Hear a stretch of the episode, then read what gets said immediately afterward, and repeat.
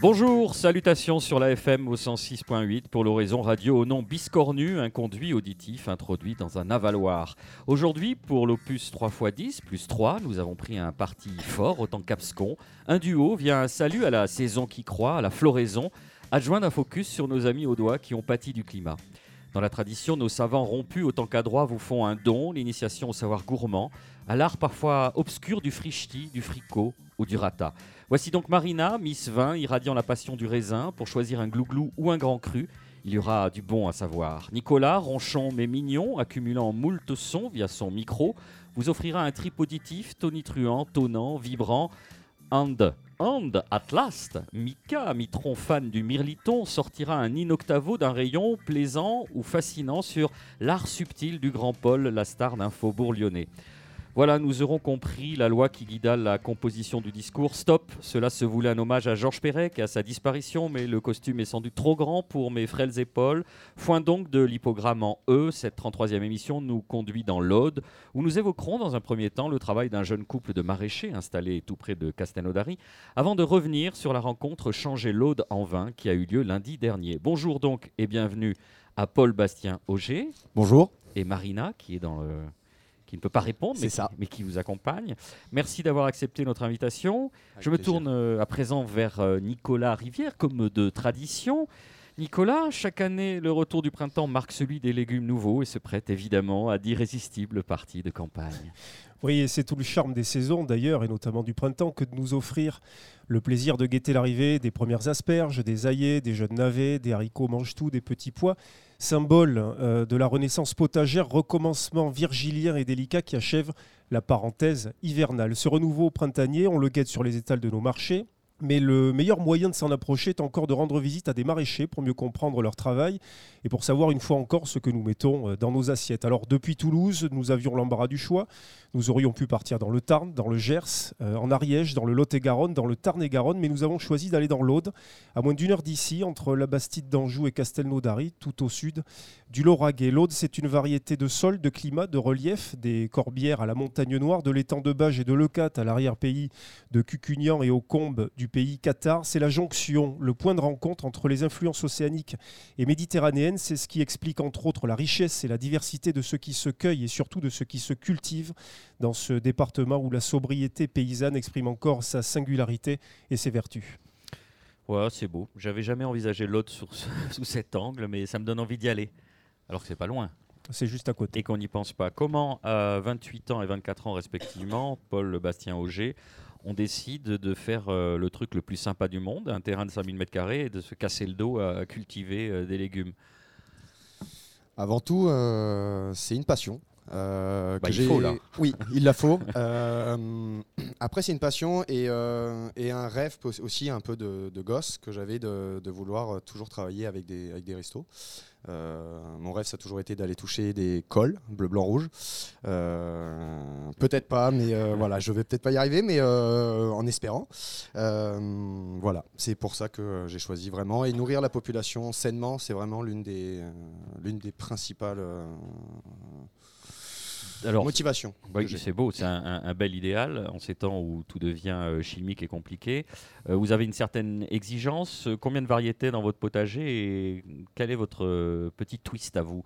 Qu'est-ce qui fait que c'est différent Alors on travaille euh, en travail minimal du sol, donc on, on travaille le sol vraiment en surface, on ne retourne jamais notre sol. Euh, on travaille sur environ 40 espèces de légumes pour 190 variétés. Euh, je donne l'exemple des tomates en général, j'ai 36 variétés de tomates. Euh, 36? Oui, 36 Elles sont variétés de tous tomates. dans le livre officiel autorisé Bien par sûr. euh, hein, la Sacro-Sainte. Je fais un, un mouvement. hein. On, on est un petit peu, pas, on, mais- on est un petit peu obligé. Bien. Euh, euh, voilà. Après, sinon, euh, on peut avoir quelques complications. Mais euh, vraiment, notre but, donc, c'est, euh, ouais, on a 190 variétés de légumes, sans les aromatiques et sans les fleurs comestibles, euh, qui sont encore à part. Alors, vous avez titillé notre euh, curiosité. Vous touchez très peu le sol. euh, comment ça se fait là? Alors, on un- travaille en profondeur avec un outil qui s'appelle la grelinette, qui est un style de grosse fourche bêche euh, qui sert juste à décompacter le sol. Donc, on travaille avec cet outil-là en général sur des, on appelle ça des planches permanentes. Donc c'est euh, des genres de plates-bandes qui sont surélevées et qui font toute la même dimension en longueur et en largeur. Euh, et dessus, donc, on vient faire euh, un travail minimal du sol, donc un coup de grelinette et euh, parfois un petit coup de. Donc, on a un multiculteur et je passe un coup de herse rotative histoire de niveler et de préparer le sol vraiment sur les 5 premiers centimètres. Nicolas Rivière. Oui, parce que quand je suis passé vous voir sur votre exploitation, vous m'avez expliqué quelque chose qui assez peu connu, notamment des citadins, c'est qu'en fait le labour détruit les sols. Alors le labour euh, détruit la vie des sols et des structures. Euh, en gros, l'image que je donne un peu du labour, c'est euh, prenons l'océan et retournons-le et voyons ce qui se passe. Mais je pense que les poissons qui vivent à moins 1000 arrivés en surface vont péricliter. Donc donc c'est à peu près pareil pour les bactéries, les champignons, toute la vie qu'il y a dans le sol. Donc on évite le retournement du sol. C'est une méthode de maraîchage donc bio-intensif qui en fait est une méthode ancestrale euh, inventée, je crois, au 19e siècle, à la fin du 19e siècle, par des maraîchers d'Île-de-France, c'est ça? C'est ça. C'est euh, les maraîchers de Paris du 19e siècle qui ont mis en place ces techniques, qui travaillent déjà sur des planches permanentes et euh, qui arrivaient donc au 19e siècle à nourrir la totalité de Paris avec, donc on appelait ça, le, c'était le tour maraîcher de, de, de Paris. donc ils arrivaient donc Cuba y arrive aussi aujourd'hui. Euh, moi, j'ai repris les méthodes d'un Québécois qui s'appelle Jean-Martin Fortier, euh, qui travaille sur 8000 m2. Et donc, moi, j'utilise sa méthode euh, qui fonctionne. J'en suis plutôt satisfait. Quoi. Pourquoi c'est tombé en désuétude ce genre de méthode si on arrivait à nourrir tout Paris il y a un siècle? Ah, On va dire bah, il va y avoir la mécanisation. Je pense que déjà les gros groupes euh, de mécanisation, euh, ça a facilité le travail quand même. Je, le tracteur a facilité le travail pour certaines choses. Euh, et je pense que la population est allée vers la simplicité. Et donc on a oublié que travailler à la binette, c'était autant efficace que travailler avec un tracteur. Mais ça demande plus de temps. Pas forcément, c'est juste une histoire d'efficacité. Il faut passer au bon moment, c'est surtout au bon, au bon moment et au bon endroit. Mais moi, euh, pour désherber 12 euh, mètres carrés à la binette, euh, parce que toutes mes planches donc, font 12 mètres carrés, je mets 5 minutes pour désherber 50 carottes. Donc debout, sans me faire mal au dos et avec, avec des, des, bons outils.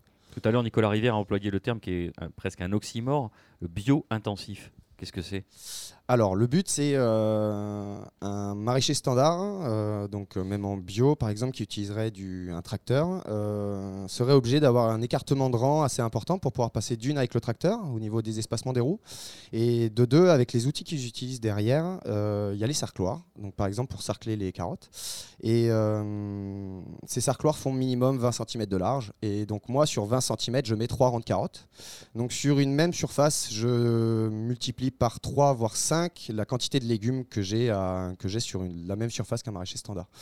Donc mes investissements me coûtent 5 fois moins cher parce que je couvre 5 fois plus de culture ou voilà. Donc euh, on en arrive à on intensifie à fond pour euh, avoir une belle succession euh, de cultures. La question qui fâche Paul Bastien Auger, c'est est-ce que vos légumes sont plus chers du fait de cette technique lorsque vous les vendez? À qui vous les vendez? Est-ce que c'est directement au grand public ou c'est à certains restaurateurs triés sur le volet? Alors, euh, nos produits sont, euh, au prix. Euh, pour moi, j'essaye de me prendre au niveau des, prix des marchés. nos tarifs ne bougent pas sur l'année. Il. Les tomates en début de saison ne sont pas à 3 euros pour redescendre à 90 centimes en pleine saison. C'est le prix unique tout le long de l'année. là, on a parlé technique. Maintenant, j'ai envie que vous nous, décriviez un peu ces variétés, que vous nous donniez l'eau à la bouche. Que nous réserve ce, printemps-là? Qu'est-ce qui sort de, chez vous en ce moment et qu'on va pouvoir déguster? Euh, alors en ce moment, on va avoir euh, donc notre mesclin qui est un mix de jeunes pousses. Donc à l'intérieur, il y a euh, de la roquette, du mizuna rouge, de la moutarde rouge, du chou tachoy. du chou? Tachoy. C'est quoi C'est une jeune pousse de. C'est un, un, petit chou qui fait des toutes petites feuilles type mâche que je mets dans mon mesclin. Euh, ça, ça va être le mesclin. Ensuite, on va avoir euh, donc les navets boules d'or, les navets plats. Donc, on fait des mini légumes. Euh, après, il va pas tarder à avoir les petits pois, les carottes, les aromatiques, les fleurs comestibles. le printemps arrive. Le printemps arrive, ça c'est la bonne nouvelle. Nicolas Rivière. Quand on se promenait l'autre jour entre vos, planches permanentes, vous me racontiez tous les deux que l'été dernier, vous aviez failli arrêter et qu'en fait, c'est un restaurateur toulousain qui vous a relancé. Et aujourd'hui, on trouve entre autres les légumes dont vous venez de parler, sur des tables très réputés à Toulouse, jeunes mais très réputés, notamment Edon, mais aussi Balthazar, vivant, euh, qui vient euh, d'ouvrir. C'est un véritable rebond pour vous? Oui, alors le, chef qui m'a, au mois d'août, on a eu un gros creux, euh, et donc on a contacté euh, Bruno, le chef des, des Salgos, euh, qui nous a tout de suite remonté, qui nous a fait tout de suite remonter le, moral. Le moral. et donc il nous a donné une liste de restos, il nous a bien expliqué qu'il fallait qu'on aille voir des restos qui travaillaient à l'ardoise et non pas à la carte, qu'on ne, qu'on ne savait pas. donc il nous a relancé, et donc oui, aujourd'hui on travaille avec plus ou moins une dizaine de restaurants sur Toulouse. L'autre jour, on a goûté quelques radis, quelques navets aussi à la peau euh, très très douce. Une petite embeurée, je crois, que fait, euh, que fait Edon avec euh, une façon très très simple de les travailler pour garder le, croquant, ce côté éphémère aussi de, ces jeunes légumes qu'il faut manger très très vite. Hein. On le disait aussi l'autre jour quand on s'est croisés. Alors c'est, hum, je crois que c'était le Balthazar euh, qui avait fait euh, rôtir le, petit. Donc euh, j'avais travaillé des, mini radis noirs ronds et donc il les avait fait rôtir et bah, la plupart des personnes mangent les radis noirs soit crus, râpés ou en mandoline. Mais donc moi maintenant je parle de tout le monde, de, je dis à tout le monde de faire cuire les radis noirs parce que ça a un sacré goût. voilà, c'est la découverte que j'ai fait un peu cette année avec certains, avec des chefs. Marina, votre compagne, l'autre jour disait aussi qu'une tomate, euh, il faut la manger dans les trois heures qui suivent sa cueillette, c'est ça? Euh, faut pas, faut pas la stocker. Au, bah, faut éviter de la stocker au frigo et faut essayer de la manger euh, au maximum dans les 24 heures parce que après la plupart des nutriments se barrent quoi. Faut être maraîcher ou maraîchère quoi. C'est ça. C'est toujours un peu compliqué. Marina, l'autre Marina, Marina Bounour. Euh, votre chronique Le geste et la manière. On reste évidemment dans le thème puisque vous êtes intéressé à l'ail des ours. Oui.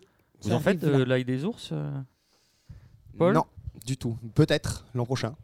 Peut-être que Marina vous donnera envie d'en faire. Racontez-nous, Marina. Alors, on en trouve principalement dans les bois. On peut aussi l'appeler l'ail des bois.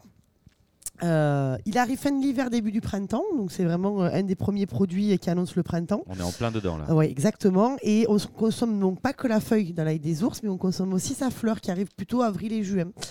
Donc, euh, c'est la famille des. Alors attention.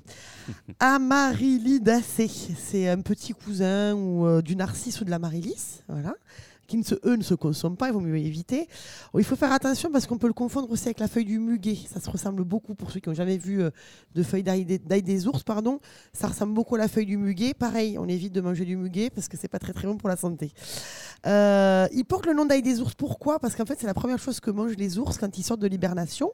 Et ce qu'il faut savoir, c'est que les herbivores détestent l'ail des ours. Il n'y a que vraiment les ours qui aiment ça. Donc voilà. Ça quoi comme euh, goût, Marina Alors, ben, c'est un goût d'ail. bah oui. ouais, c'est incroyable. Euh, alors, principalement, à la base, c'est utilisé de manière médicinale. C'est très bon. Alors, pour les rhumatismes en, forme de cataplasme, c'est un amincissant aussi. Ah. Un antiseptique et un dépuratif. Euh, c'est bon pour le foie, c'est bon pour l'estomac, c'est bon pour à peu près tout, comme l'ail commun en fait. Mais il y a un principe actif qui est plus puissant sur l'ail des ours que sur euh, l'ail commun qu'on peut connaître. Euh, son utilisation, alors euh, classiquement, on l'utilise donc soit en omelette donc vous battez quelques œufs, vous mettez un peu de feuilles d'ail des ours, pardon, euh, légèrement euh, ciselées et euh, tombées, ce que l'on appelle dans une poêle avec un peu de beurre. Donc on les fait fondre en fait avec un peu de beurre. on peut les faire cuire comme des épinards. Ça ressemble à une petite pousse de tétragone, enfin aux jeunes pousses d'épinards. en salade, donc cru mélangé avec un joli mesclin, mettons, de nos, de, nos, amis qui sont ici. Ou en pesto, que, dont j'en ai amené un petit pot à quelques personnes privilégiées, enfin, du moins ceux qui cuisinent, parce que j'en connais qui ne cuisinent pas. Il y a des règlements de euh, compte, euh, on voilà. un ange passe. C'est vous qui l'avez fait euh... Ouais, c'est alors voilà, moi je l'ai fait. Votre recette perso du pesto à l'ail des ouais, perso. Hein. Perso. Euh, huile d'olive. Une bonne huile d'olive de mhm. préférence, toujours pareil, sel, poivre. Moi, je mets de la poudre d'amande pour alléger un peu le côté fromager. Je mets un petit peu de fromage, mais au lieu de mettre du parmesan, j'y mets du manchego, parce que je trouve qu'il y a un côté noisette euh, beaucoup plus présent dans le manchego.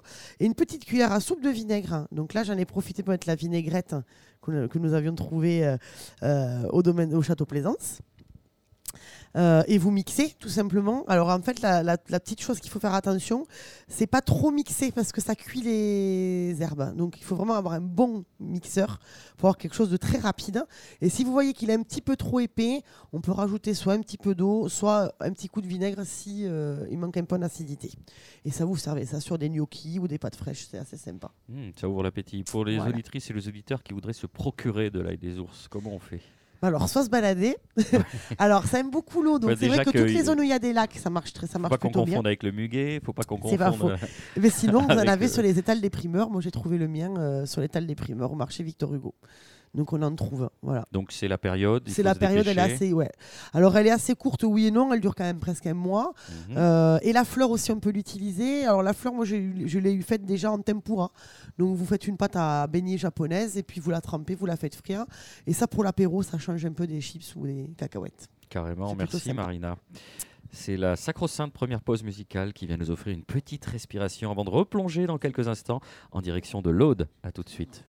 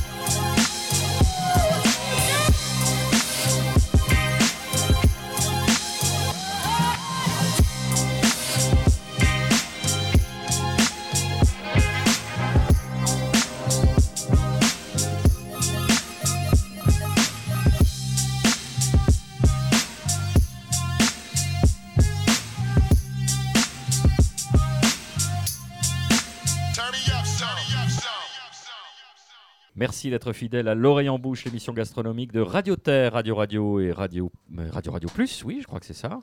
J'ai du mal à m'en souvenir, c'est tellement compliqué. On était euh, sur le maraîchage avec notre invité Paul Bastien Auger. Et vous vouliez euh, nous rappeler quelques chiffres, Nicolas Rivière? Oui, la France est le troisième pays européen de production de légumes frais derrière l'Italie et l'Espagne. On en produit 6 millions de tonnes chaque année, ce qui représente à peu près 6% des exploitations agricoles du pays. Les principales régions productrices sont la Bretagne, la Nouvelle-Aquitaine et puis les Hauts-de-France. Et je voulais rappeler ce chiffre en disant on a 25% d'exploitations bio euh, en plus qui se sont installés, mais surtout on perd de plus en plus de surface agricole. Chaque jour en France, 220 hectares euh, sont artificialisés, ce qui représente 82 000 hectares par an. Voilà, encore euh, des statistiques qui font plaisir. Paul Bastien Auger, donc vous, je le rappelle, vous, avez, vous êtes lancé à 28 ans dans le maraîchage. Est-ce qu'on peut en vivre? Oui, oui, oui. Sinon, sinon on le ferait pas parce que c'est une passion, mais euh, c'est quand même euh, notre projet de vie. Euh, donc, comme tout le monde, hein, on doit faire des courses, on a nos charges. Donc, notre but, c'est vraiment d'en vivre et j'utilise vraiment la technique de Jean-Martin Fortier du Québec, donc, parce que ce monsieur, au bout de 15 ans, donc maintenant ça fait 15 ans qu'il est installé, au bout de sa cinquième année, il a réussi à sortir 100 000 dollars de légumes sur 8000 m2 de culture. Donc, euh, et aujourd'hui, il a à peu près 150 000 dollars euh, par an de vente de légumes. Euh, donc, donc c'est une belle perspective pour vous avec 5000 mètres carrés. Oui. Si on fait une règle de 3. Ça fait un petit, un petit 60 000 peut-être, mais après, voilà, c'est vraiment notre but, c'est d'en vivre. notre but, c'est d'en vivre, de, faire des bons produits, des, bons, des beaux produits et de faire plaisir à nos clients. Alors, est-ce qu'on n'est pas en train de, de redécouvrir la roue? On s'était posé euh, des questions euh, il y a quelques années avec le professeur Bourguignon sur la microbiologie des sols, sur le, à nouveau de la permaculture. En quoi c'est, différent euh, la méthode de, de M. Fortier? Euh, c'est juste, c'est on part à peu près sur le principe de, la permaculture où, dans tous les cas, on veut prendre soin de la planète, de prendre soin de l'homme et redistribuer. Donc il y a une philosophie. il y a la philosophie dans tous les cas. Après, c'est une méthode. Vraiment, Jean-Martin Fortier, il a, il, a cherché la méthode des jardiniers maraîchers. Il a écrit un livre. Euh, qui a fait, euh, je pense, qui a fait un grand, un grand choc au niveau des maraîchers. Et dans, dans ce livre, euh, je veux dire, une personne qui veut se lancer dans le maraîchage peut prendre ce livre, commencer à l'étudier un peu, et il a déjà une bonne partie des bases. Et surtout, il y a les erreurs à éviter. Voilà. Donc ça, ça nous aide, ça nous aide énormément pour aller dans la bonne direction. Et d'un point de vue philosophique, il y a une, phrase que, que, vous êtes appropriée, que vous avez envie de nous. Euh, donc j'ai entendu ça il n'y a pas longtemps. Donc c'est euh, il faut faire de la terre la garantie écologique du futur. Voilà, c'est vraiment. Euh, et je pense que en plus en ce moment il y a les jeunes dans la rue, donc je pense que c'est vraiment l'une des l'une des priorités quoi. Alors vous êtes euh, vous, situez dans l'Aude, j'imagine, votre euh, exploitation. Euh, la 9 édition du salon Changer l'Aude en vin se tenait en début de semaine à Toulouse. C'est une, rencontre qui rassemble des vignerons audois qui sont réunis au sein d'une association éponyme. Je sais que vous aimez ce mot, Nicolas Rivière. Vous étiez sur place, notre petit Tintin reporter, avec vous avez laissé traîner vos petites oreilles et votre gros magnéto. C'était comment? C'était très bien. On a pu goûter tous ensemble une quinzaine euh, de vignerons, enfin goûter, goûter leur vin en tout cas, euh, qui sont donc réunis au sein de cette association qui a été créée. Euh, au début c'était un peu froid, puis au 13e verre on était tous bien. Quoi. Association créée en 2010 qui avait pour critère au, départ et qui les a toujours d'ailleurs de réunir des vignerons, des vigneronnes inscrits dans une démarche bio, biodynamique, surtout un travail artisanal des petites exploitations, des, des vendanges manuelles. Et donc chaque année il y a une rencontre qui se tient en général aux alentours de, du printemps, donc de, Pâques, etc. Euh, l'an passé, c'était à Narbonne, une année, c'était à Carcassonne, et cette année, c'était à Toulouse, puisqu'ils avaient invité les membres de l'association Abisto Denas, qui est chapeautée entre autres par notre ami Marc Penaver, qui était dans une forme olympique, je tiens à le dire, en début de, de semaine. On rappelle qu'on avait fait une émission avec lui à Fronton. Voilà. Donc, vigneron à Fronton. Exactement. Et donc, euh, Changer l'eau dans vin permet, à travers ces 15 vignerons, de découvrir les principales appellations du département, que sont les Corbières, la Le Cabardès, Limoux, Fitou, la Clappe et euh, le Minervois. Vous êtes allé fureter du côté des Corbières, au clos de L'Annel. Et vous nous avez rapporté le témoignage de Sophie Guiraudon. Sophie, vous êtes installée à Mont-Laure, en plein cœur des Corbières. Et si on rebrousse un petit peu l'histoire, ça fait euh, quasiment 20 ans. Qu'est-ce qui vous a poussé à vous installer et faire du vin? Alors moi j'étais œnologue de formation, donc je travaillais dans pas mal de caves. Et je passais et je disais il faut faire ci, il faut faire ça. Et un jour j'ai eu envie de, faire moi-même. Et j'ai eu un vrai coup de cœur pour cette zone des Corbières, le versant sud de la Larique, euh, très sauvage, sec, euh, et en même temps un peu d'altitude. Donc ça me paraissait intéressant pour, euh, pour ça aussi. Et je me suis lancée là-dedans en 2000. Avec combien d'hectares euh, au départ? Au départ, il y avait 6 hectares. Il a fallu louer une cave, arracher, replanter. Et aujourd'hui, maintenant, avec les nouvelles plantations, je vais arriver à 11 hectares. On a les cépages typiques de Corbière, hein. majorité de Carignan. C'est quand même mon cépage favori, donc j'en ai... J'en ai planté, j'en ai trouvé en fermage, des très vieilles vignes. Donc ça c'est le Carignan qui est majoritaire. Il y a Grenache, Syrah, un peu de Mourvèdre en rouge. Et en blanc, il va y avoir, puisque je plante cette année, du Grenache gris et du Carignan blanc. Je bannis l'idée de vin technologique déjà. Et après, je cherche plutôt la fraîcheur. Aussi bien dans les blancs, alors c'est un peu plus compliqué de trouver la fraîcheur dans les blancs du Languedoc, mais on peut, y arriver. Et sur les rouges aussi. La fraîcheur est plus, elle arrive plus naturellement parce que le terroir est d'altitude, on a des écarts température euh, nuit-jour intéressants. Donc voilà. On peut dire que c'est le, trait euh, fraîcheur qui aujourd'hui devient de plus en plus compliqué à atteindre. Parce qu'on a des raisins concentrés, ça c'est naturel. Euh, la terre fait qu'on a des sols peu profonds, on a du vent, on a de la chaleur. Donc la concentration, on l'a sur les raisins. Le but du jeu est de la transformer en cave en élégance. Donc c'est un travail d'extraction un peu différent. Alors vous faites partie de l'association Changer l'eau dans vin qui réunit une quinzaine de vignerons qui partagent une même vision, une même philosophie du vin dans un département et plus largement dans un Languedoc viticole qui est longtemps passé pour une gigantesque usine à piquette, vous vous inscrivez dans euh, une vision euh, totalement différente. Oui, savoir montrer que dans l'Aude, euh, ça bouge aussi. C'est un département viticole un peu plus, peut-être moins dynamique que l'Hérault. C'est un peu en concurrence à l'Hérault. Moins dynamique, avec des appellations plus grosses, donc plus lourdes, moins de synergie, et montrer que quand même, il y a des choses qui se passent. Je pense qu'on aurait une grosse carte à jouer par rapport à la bio, la bio certifiée. On est un département comme tout le Languedoc, où c'est assez relativement facile de faire de la bio parce qu'on a un climat favorable. Mais je pense qu'on aurait une carte à jouer à parler de ça davantage. Parce qu'on ne met pas assez en avant ce terroir-là qui nous permet d'avoir des traitements moindres et des traitements bio assez faciles avec des résultats intéressants. Aussi, je pense que dans ce département, ce qui manque, c'est des, gens, c'est des hommes et des femmes. Euh, alors ça vient maintenant, hein. on, a, on voit justement, c'est très sympa. Dans l'association, on a plein de jeunes qui arrivent et ça nous pousse, mais ça nous pousse dans le bon sens. Voilà, des gens, des femmes et des hommes qui ont envie de montrer qu'on peut faire euh, grand dans, dans l'Aude. La culture coopérative, la culture du volume, des quantités, c'est encore trop marqué d'après vous? C'est pas tant une histoire de quantité, c'est plus une histoire de, qualité. Si on avait même des grosses structures qui tirent vers le haut, pourquoi pas? Donc c'est pas tant la taille, on pourrait avoir des grosses copées, mais qualitatives. Mais il faut, il faut partir dans ce sens-là. Merci beaucoup Sophie. Merci à vous. Tout le monde acquiesce euh, autour de la table sur cette culture des... De la copée? Ouais. Oui, c'était euh, un souvenir aussi que je voulais évoquer. J'avais rencontré il y a quelques années euh, deux vignerons, Régis Cograne, qui est dans le Minervois, à côté de Parasa, et juste à côté de chez lui, quelques kilomètres plus loin, à Bise-Minervois, Pierre Aliste, dont le père, qui avait été ouvrier agricole dans les années 70, qui était migré espagnol, m'avait raconté quand il était arrivé, il avait travaillé pour la copée de Saint-Jean de Minervois.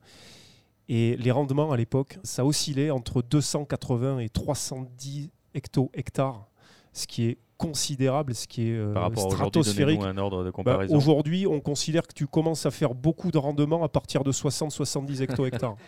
Donc euh, c'est vous dire euh, l'ampleur de la façon dont on faisait pisser la vigne euh, à l'époque et surtout le, père de Alice m'avait raconté qu'il vendangeait des raisins qui étaient gros comme des, comme des balles de ping-pong à l'époque. Donc voilà. Oui, il y a déjà une petite exagération, c'est sympa. Nicolas, vous êtes aussi entretenu avec Édouard Fortin et cet échange avec ce, ce vigneron vous tenait particulièrement à cœur. Pourquoi? Parce que, et on va l'entendre dans l'interview, dans Édouard Fortin a fait partie de, des vignerons qui ont été extrêmement touchés par les inondations qui ont eu lieu en octobre dernier, euh, ainsi que le vignoble du Loup Blanc, Karine Fer et Nicolas Guignon, qu'on salue, qui n'étaient d'ailleurs pas euh, au salon Changer l'eau dans vin parce qu'ils ont en ce moment même encore beaucoup de difficultés. Allez, on écoute Édouard Fortin. Bonjour Édouard. Bonjour Nicolas. Édouard, tu es installé sur l'appellation Cabardès, domaine des Quatre Pierres. Depuis combien de temps tu, fais du vin là-bas? Je vais faire mon 9e millésime cette année. Donc moi c'est un domaine que j'ai acheté en 2011. Donc j'ai en cépage Carignan, Merlot, Syrah et Cabernet Franc en rouge. Et puis après en blanc j'ai des cépages Chenin, Petit Mansin, Vionnier. Après bah, dès que j'ai acheté j'ai donc basculé de suite en agriculture biologique. En cave je suis plutôt dans la dynamique vin nature, c'est-à-dire que j'utilise aucun intrant en cave si ce n'est un peu de soufre qui est souvent utilisé juste avant la mise en bouteille. Après en vigne, je raisonne beaucoup mes doses de cuivre qui est quand même un, un polluant euh, pour nos sols extrêmes, puisque c'est un métal lourd, euh, qui a une rémanence euh, longue dans, les, dans, la vie des sols et qui, qui pollue nos, nos, sols dans le sens qui freine la vie microbienne des sols. Donc il faut l'utiliser avec vraiment beaucoup de parcimonie. Par contre, j'ai un, un, terroir vraiment exceptionnel. Quand je suis dans cet endroit-là, je le trouve simplement magnifique. Qu'est-ce qu'il a de particulier ce terroir justement? ah, Ce qu'il a de particulier, c'est que dans la zone où je suis, c'est déjà la, dans la limite la plus au nord du Cap et euh, c'est euh, un terroir qui est euh, planté au milieu de la garrigue, dans ce qu'on appelle dans le sud des, des, combes. C'est-à-dire que c'est une petite cuvette en hauteur et donc j'ai de la profondeur de sol tout en étant sur un terroir de garrigue.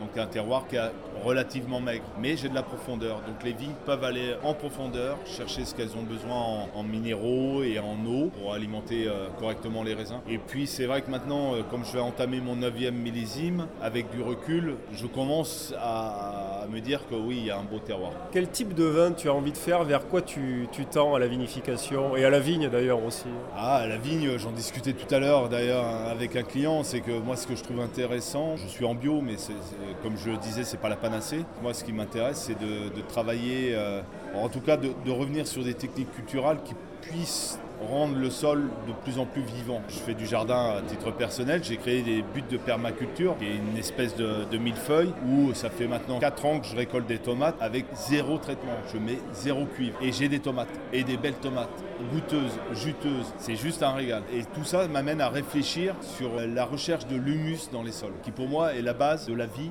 d'un sol, l'humus. Bon, 10 ans en gros de, travail sur ce domaine-là. Tu n'as pas été épargné par les épreuves. La dernière en date sont les inondations qui ont eu lieu au mois d'octobre, donc entre Cabardès et Minervois. On va pas se cacher, tu as quasiment tout perdu euh, à ce moment-là. Ah ben on va pas se cacher, j'ai perdu deux tiers de mon millésime euh, puisque j'ai une cave qui est, euh, heureusement pour moi, qui est pour mes élevages en fût, qui est enterrée. Mais malheureusement là, avec les, les, pluies diluviennes du 15 octobre, ben, j'ai un ruisseau qui est à 30 mètres et c'est devenu un fleuve. Et donc l'eau est rentrée dans ma cave et a submergé totalement ma cave. Et comme je fermente beaucoup de mes vins en fût, les bons n'étaient pas fermés, donc euh, j'ai perdu euh, deux tiers de mon millésime.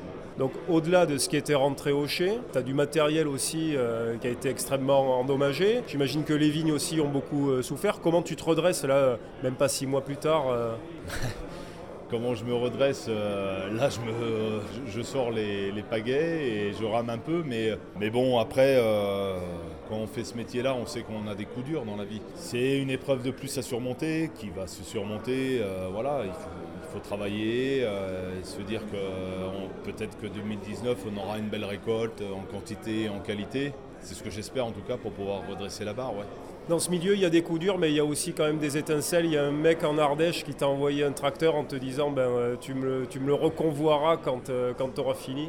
Exactement, c'est ce que je voulais dire. Euh, c'est que la chance pour nous, en tout cas, c'est que dans le monde des, vins euh, dits nature, hein, je, le mets entre guillemets parce que chacun a un peu ses convictions, mais en tout cas dans des vins propres, si on peut employer ce terme. J'ai beaucoup d'amis vignerons et notamment un ami vigneron euh, qui m'a dit bah, écoute, moi j'ai un tracteur, si tu veux, je te le prête euh, pour te dépanner. Et donc euh, voilà, il est arrivé de la Drôme et, il me dépanne. Puis je vais, je vais repartir tranquillement. Il m'a donné aussi des, fûts. Il y a aussi un autre vigneron à Marmande qui m'a donné aussi des fûts. Donc petit à petit, je vais repartir. voilà. Bon, le passé est le passé. Maintenant, aujourd'hui, les vins que tu as encore euh, chez toi, que tu prépares, qu'on est en train de goûter aujourd'hui, quels sont-ils? Ben, Aujourd'hui, je présente euh, quasiment toute ma gamme. Euh, donc le blanc, les petits cailloux, les ricochets et les mômes. Bon, ce sont des vins que j'avais heureusement dans des cuves qui ont été épargnés. C'est le millésime 2017. Ça goûte bien. Je suis content de pouvoir les présenter. Je suis content d'avoir encore ces vins-là. Après, il faut juste anticiper une situation pour l'année prochaine, quoi, où je devais présenter mes 2018. Donc c'est là où surtout ça va être plus compliqué. Si on veut venir te voir pour euh, acheter un petit peu de vin, euh, quelle route on prend, euh, sur quel chemin on s'arrête, où est-ce que tu es installé? Moi je suis installé à Aragon, donc Aragon c'est au nord de, Carcassonne, à 15 minutes. Ça vaut le détour parce que c'est vraiment un, beau petit village. Et après, ben, le mieux c'est de prendre rendez-vous parce que, parce que je suis seul sur le domaine et donc on ne me trouvera pas à la cave et, parce que je suis à la vigne ou, ou ailleurs. Mais enfin, en tout cas, il faut prendre rendez-vous, oui. Et quoi qu'il en soit, la porte du chai est ouverte. Ah mais bien sûr, le vin c'est le partage. Merci beaucoup Edouard. Merci. Où l'on apprend que la résilience n'est pas un vain mot avec euh, Édouard Fortin, euh, ainsi que la solidarité, euh, Nicolas. Oui. Et d'ailleurs, il y a une autre histoire émouvante, c'est celle de Frédéric Palacios, qui avait lui aussi, il y a quelques années, quasiment tout perdu à la suite d'un orage. Et plusieurs vignerons de l'association, mais aussi d'autres vignobles du Sud, lui avaient donné des raisins pour lui permettre de faire une cuvée qui s'était appelée euh, La part de l'orage et qu'il avait vendue en primeur et qui lui avait permis de, de passer euh, le cap. Et depuis euh, ces histoires-là, ils ont sorti tous ensemble au sein de l'association chaque année une cuvée qui s'appelle Changer l'eau en vin et qui assemble les vins des 15 ou 17 vignerons de l'association. On reste dans le vin avec le carnet de vigne de Marina. Lors de la dernière émission, vous nous avez tout révélé sur le soufre. Cette fois-ci, en écho, vous avez choisi d'initier nos auditrices et nos auditeurs aux mystérieuses levures.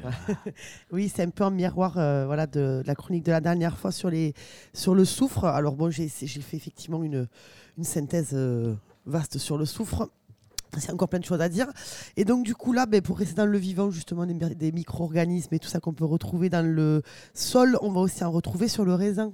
Et surtout, euh, fruits fermentescibles.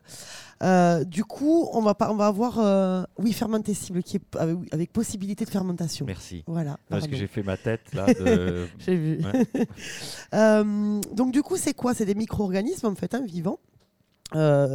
Unicellulaires, hein, c'est des microbes, hein, tout simplement.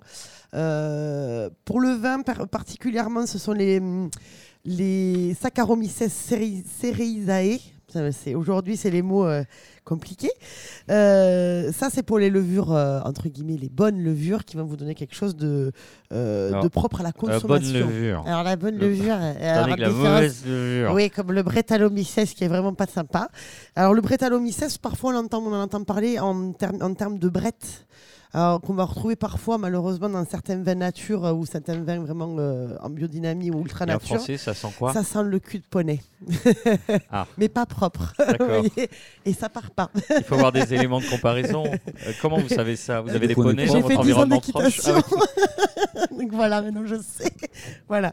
Ou la bergerie ou ce genre de choses, un petit peu comment dire. Bref, ça fouette. voilà, quoi. voilà, ça fouette quoi. Donc du coup, ça c'est pour la mauvaise levure, mais la bonne levure, la, bonne levure, pardon, c'est la saccharomyces Saccharomyces cerevisiae. Donc elle va servir. Alors elle sert à quoi cette levure au final? Euh, Elle sert à transformer en fait le sucre en alcool tout simplement. Donc en fait la petite levure elle va manger le sucre qui est présent dans le mou de raisin. Donc le mou on rappelle que c'est le raisin écrasé avec la pulpe, la peau et les pépins et tout ce qui s'ensuit. Euh, le sucre présent va être, va être transformé en alcool grâce à ces levures là. Donc ces levures on va les retrouver sur la peau principalement donc on va avoir une petite poudre sur cette peau de raisin qui s'appelle la pruine. Et donc du coup, pour faire un, écho en fait avec, avec, avec le soufre, c'est-à-dire que très logiquement, si vous sulfitez avant, vous tuez tout organisme vivant, donc vous êtes obligé, entre guillemets, de mettre ce qu'on appelle des levures exogènes. Donc, à contrario des levures indigènes, qui sont, elles, naturellement sur le raisin. Si vous sulfitez, vous tuez tout et donc là vous, vous devez réensemencer en fait votre mou pour que la fermentation démarre. Alors c'est pas forcément un problème en soi. Le problème c'est que ça devient un problème quand on commence à sélectionner ces levures pour en donner un goût bien particulier au vin. Ça, c'est beaucoup plus dérangeant. Donc, en fait, c'est toujours pareil. C'est que, c'est que plus vous allez. Voilà. Alors, sentir la banane, c'est pas forcément un problème parce que le gamay en fermentation, mettons, naturel, sans la banane. Donc, c'est pas du tout une levure sélectionnée. Mais en même temps, très souvent, les gens pensent que c'est du faux, sauf que euh, le, la levure, enfin l'odeur euh, fermentaire en fait du gamay, des arômes primaires, ça sent la banane naturellement. Qu'est-ce qu'on euh, rajoute alors quand on rajoute ces, levures exogènes En général, c'est pour atteindre alors, quel pour quelqu'un qui, entre guillemets, a dû sulfiter parce qu'il n'a pas eu trop le choix, machin et tout, nanana, on va rajouter des levures dites euh, naturelle, ou, ou du moins sans goût particulier. Donc du coup, elle va juste servir, elle, à, transformer le sucre en alcool. En revanche, chez certains, ça peut donner des arômes de vanille, de caramel, de fraise, de tout ce que vous voulez, quoi. Parce que plus on va sulfiter, plus on va tuer le matériel euh, végétal, en fait, le, propre du raisin qui va donner sa typicité. Donc plus vous sulfitez, plus vous tuez, plus vous tuez, plus vous êtes obligé de rajouter des intrants pour que ça fonctionne, tout simplement. Donc encore une fois, la nature est plutôt bien faite. Il y a des levures naturelles qui, elles aussi, amènent elles-mêmes un goût bien particulier parce qu'elles ont aussi leurs propres caractéristiques. Si on travaille bien à la vigne, on n'a pas besoin d'utiliser d'intrants et sans intrants, on a un vin qui est beaucoup plus naturel et beaucoup plus. Ce veut dire aussi que ça demande plus de travail. Ça demande plus de travail, oui et non. Plus d'hygiène, plus de surveillance, non? Alors beaucoup plus d'hygiène, ça c'est vrai. Beaucoup plus de travail, surtout en vigne, ça c'est vrai. Euh, tout à l'heure, on parlait effectivement des labours vraiment que sur la surface. C'est euh, pareil pour, le, pour, euh, pour les, les, vignes. Hein. On va éviter de désherber forcément avec des désherbants. On va arracher et encore que pas trop parce qu'il faut de, de l'herbe pour azoter en fait le sol et amener des nutriments à la vigne aussi. ouais, c'est vraiment un travail en amont qui va être beaucoup plus important. Et après, vraiment en cave, le but c'est de, de toucher quasiment à rien. Et la plus grande des difficultés, entre guillemets, c'est de maîtriser les températures. Voilà. C'est ce qui va vraiment euh, être le, l'élément, le, pilier central en fait d'une fermentation qui va, se, qui va être maîtrisé, c'est la, c'est la température. Le souci pour nous, euh, les béotiens, le grand public, c'est qu'il n'y a pas indiqué euh, sur l'étiquette si les levures sont naturelles, enfin indigènes ou exogènes. Ou... Non, parce que malheureusement, les levures entre guillemets exogènes et donc du coup issues des, des, fabricants de produits œnologiques sont pas mauvais pour la santé en soi. Ça reste que des levures. Elles sont synthétisées d'une levure qui est à la base naturelle. Donc forcément, elle va pas vous faire du mal. Après, c'est très logique. Si vous prenez un vin euh, classique de, culture traditionnelle, vous avez 99,9% de chances que les levures soient exogènes, étant donné qu'il y a beaucoup de sulfites qui ont été utilisés en amont. Et plus vous allez vers le nature, plus vous avez de chances que les levures soient indigènes. Merci beaucoup, Marie. Voilà. C'était très clair. Merci. Deuxième pause musicale Lorient Bouche. On se retrouve après un peu de poésie pastorale.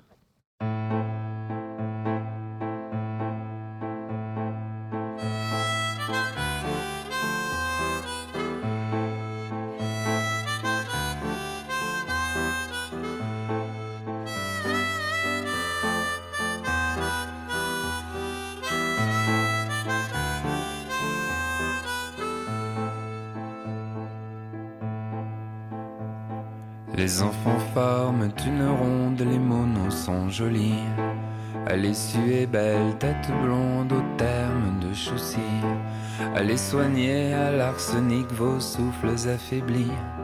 Les récits doux dans la bruyère où mon sans souci. Dieu les enfants aiment la sieste d'eau, tout étourdi. Les filles de des Roussel pendant ce répit. Venez pour une heure à peine voir les gars du pays.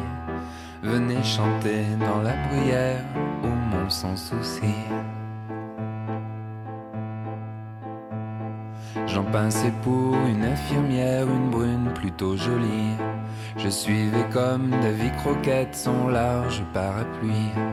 Au cinévox, elle m'emmenait voir un guitare Johnny. Je n'avais qu'une idée en tête, le monde sans souci. J'aimais déjà dire je t'aime, je t'aime, je lui dis. Je savais que dans une semaine elle serait loin d'ici. Tous ces amours de courte haleine embellissaient nos vies d'un éclat mauve de bruyère au monde sans souci. Les baisers, le doux manège, viens donc, je te suis. Sauras-tu tenir ta promesse et m'aimer cette nuit? Quand s'entrouvraient la les portes du paradis, j'aurais passé ma vie entière au monde sans souci. Herbe têtue, rouge calèche, toboggan rentré. Le temps est long qui nous ramène les filles avec l'été. Quand l'éclat mauve délétère n'éclaire plus ma vie, je vais dormir dans la bruyère au monde sans souci.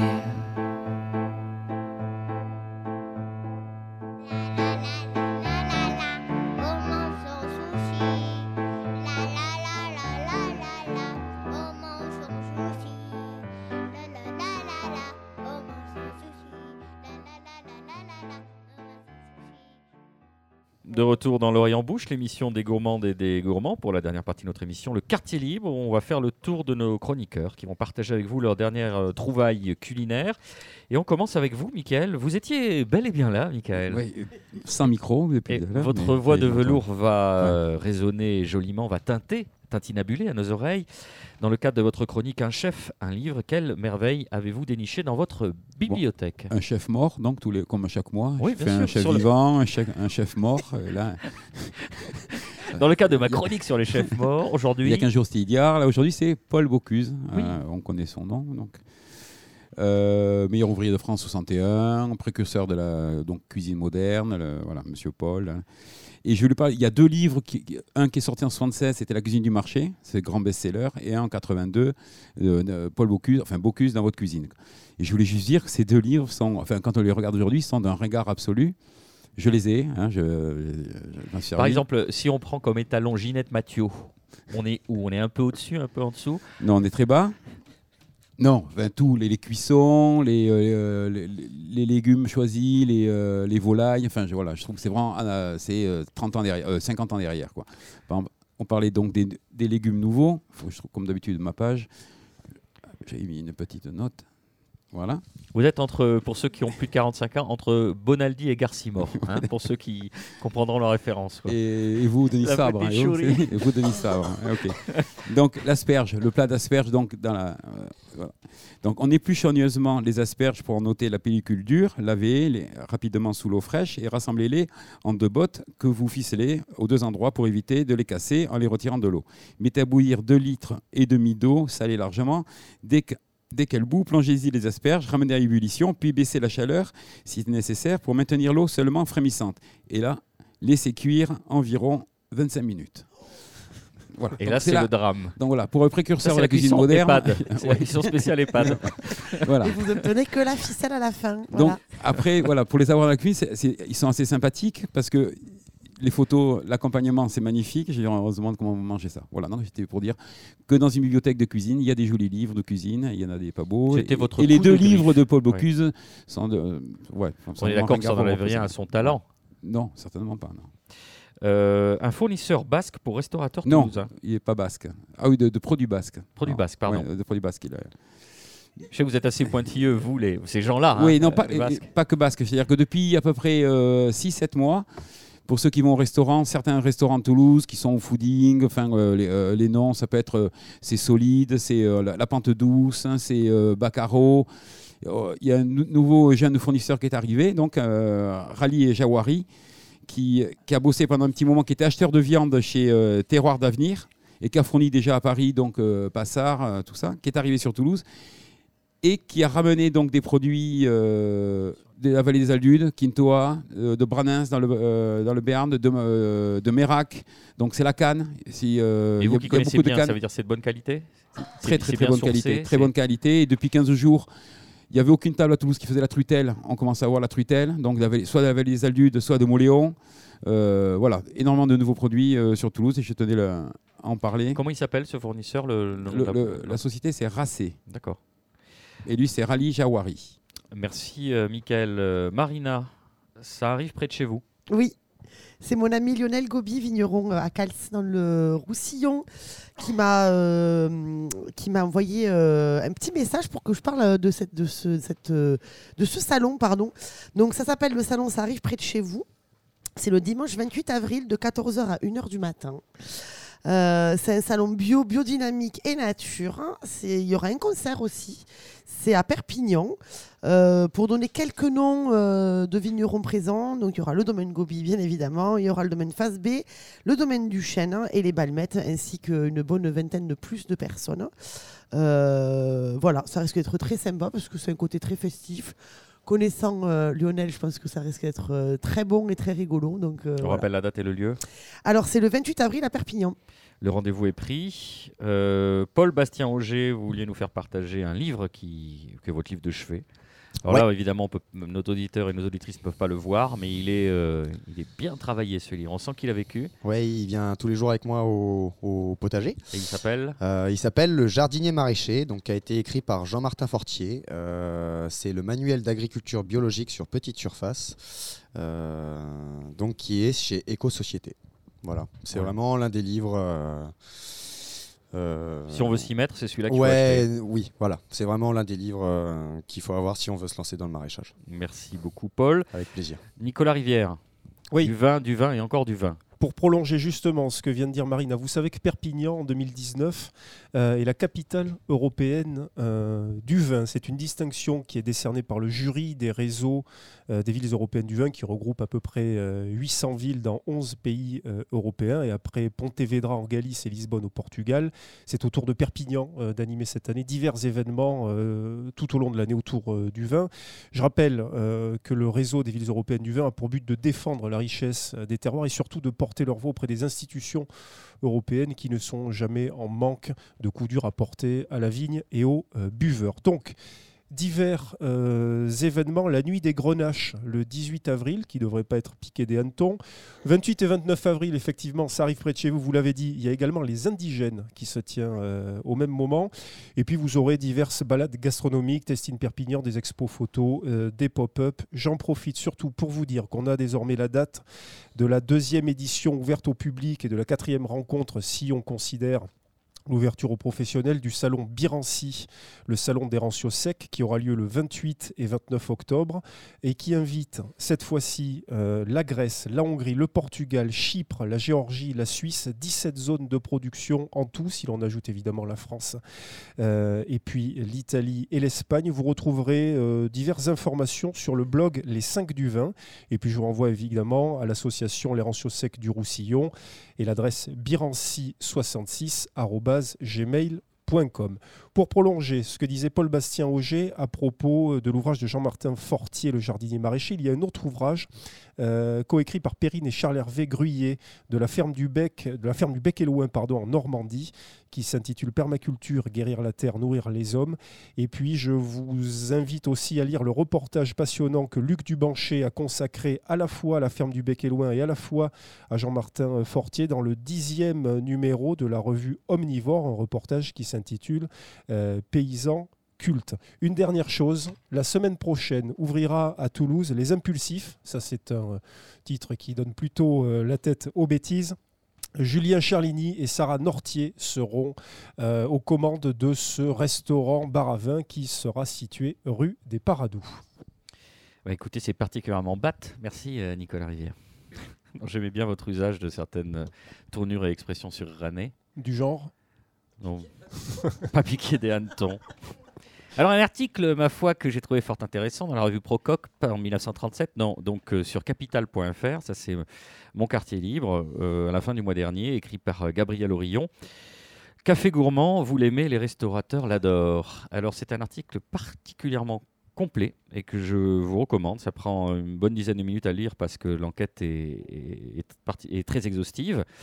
Voilà, il explique euh, bah, comment, euh, bah, d'abord, c'est un gros outil pour se faire de la marge et que bah, c'est avoir des, produits frais réellement réalisés en cuisine par le restaurateur, c'est excessivement rare. Il explique qu'avec un, un- restaurateur qui témoigne sur l'assiette de petits moelleux, crème brûlée, tartelette fait maison, soi-disant vendu 8,20 euros hors taxe, lui rapporte plus de 6 euros de marge brute. Seulement voilà, euh, ce que précise Gabriel Orillon dans son article, concocter des centaines de milliardises chaque jour relève du tour de force. Il faut d'abord trouver une main-d'œuvre qualifiée et minutieuse, gérer les congés et le turnover. Avec une ouverture 7 jours sur 7, il nous faudrait deux pâtissiers, payés chacun 3 000 euros net, explique un gérant parisien. C'est un savoir-faire très recherché, très disputé. Donc il y a des, des start-up, il y a des, boîtes qui se sont mis à, à faire ça.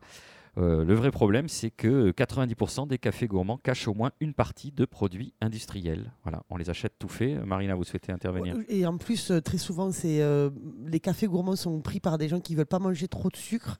Et au final, vous mangez deux fois plus de sucre en prenant un café gourmand parce que vous rajoutez le sucre dans le café et vous mangez les quatre gâteaux qui font en fait un taux de glycémie deux fois supérieur à une tarte à tatin classique euh, si vous aviez pris ça en dessert. Quoi. Pour aller dans votre sens, Gabriel Orillon a interrogé une nutritionniste et qui explique que ces articles renferment en plus divers additifs pour supporter la décongélation. Deux épaississants dans les mini tatins de chez Métro, deux stabilisants dans les macarons pasquiers, un émulsifiant et un antioxydant dans des mini beignets, un entremets au chocolat distribué par la compagnie des desserts l'a particulièrement agacé. Il y a beaucoup, beaucoup d'additifs, c'est incroyable.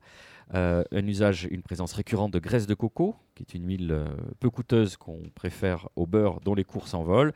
Et elle explique encore que cette matière première comporte plus de graisse saturée. Donc, tous les desserts industriels testés sont encore plus gras et plus sucrés que les, que les desserts maison. Un mini coulant, un petit macaron, ça fait 190 calories à O2, soit autant qu'une part de tarte aux pommes. Et en plus, vous aurez faim plus vite car la satiété est moins stimulée. Nicolas Il y a aussi beaucoup plus de sel, contrairement parfois à ce qu'on croit euh, dans ces desserts. Vous mangez plus de sucre et plus de sel aussi. C'est un exhausteur, c'est Ouais. pour ça? Donc il y a des conseils euh, du restaurateur Xavier Delam- Delamure qui dit comment vous pouvez savoir si c'est maison ou pas. Alors euh, dans le doute, bah, écoutez, si euh, vous regardez les assiettes des voisins, si tous ressemblent, c'est que c'est probablement industriel. S'il y a un macaron dans l'assiette, c'est absolument certain que c'est industriel, puisque c'est presque impossible à fabriquer en restauration. Trop de main-d'œuvre et de savoir-faire, ils disent, comme les mini tartes tatin. Et pareil, si vous pensez à jeter un œil, euh, enfin pensez à jeter un œil sur la carte des desserts, si vous retrouvez les mêmes en version mini servies avec le café, là pour le coup, c'est bon signe. Euh, donc, euh, bah, voilà, on vous invite à être prudent euh, par rapport à ça, et d'éviter peut-être euh, les cafés gourmands. Il nous rappelle aussi quelques infos d'un point de vue économique, puisque c'est capital. Le mini cœur coulant qu'on retrouve sur bien des tables, alors celui-là, hein, il est connu, un des best-sellers de chez Métro, 54 centimes d'euros pièce, quasiment prêt à servir. Voilà, des types de milliardises aussi qu'on a chez la compagnie des desserts qu'un grossiste. Madeleine à 35 centimes, cannelé pour 21 centimes. On complète ça avec un petit fromage blanc, une recette fraîche et très rentable. Fait maison, parce qu'on rajoute un petit peu. pour le coup, le fromage Franchement, on rajoute quelque chose euh, en plus de, de ce qui est acheté chez Métro. On, a le droit de marquer fait maison. Et donc, on voit que cette appellation est relativement lâche. hein. Les mailles du filet sont assez lâches. Merci à Paul Bastien Auger et à Marina. Merci à Marina Bonour, Michael Lecumberi et Nicolas Rivière, ainsi qu'à Axel Roy, notre réalisateur. C'était une émission produite par L'Homme qui a vu l'Homme qui a vu l'ours. C'est diffusé sur Radio Radio, Radio Radio Plus et Radio Terre. Nous avons totalement relooké notre page Facebook. Allez-y euh, y faire un tour. Vous pouvez euh, retrouver d'ailleurs euh, pas mal de bonus, Nicolas. Oui, et notamment l'interview, la version longue de l'interview de Laila Aouba qu'on avait, dont on avait diffusé un extrait dans notre émission consacrée aux abats, aux tripes en compagnie des frères Lagosi. Une écoute bien plus agréable euh, qu'un café gourmand industriel. Vous pouvez nous retrouver sur radio-radio-toulouse.net, sans oublier évidemment la balado-diffusion, iTunes, SoundCloud, Mixcloud ou Spotify. Et pour conclure, je citerai la Bible. Mieux vaut un plat de légumes avec de l'affection qu'un bœuf gras avec de la haine. Ouais, rendez-vous dans 15 jours. Merci de votre fidélité.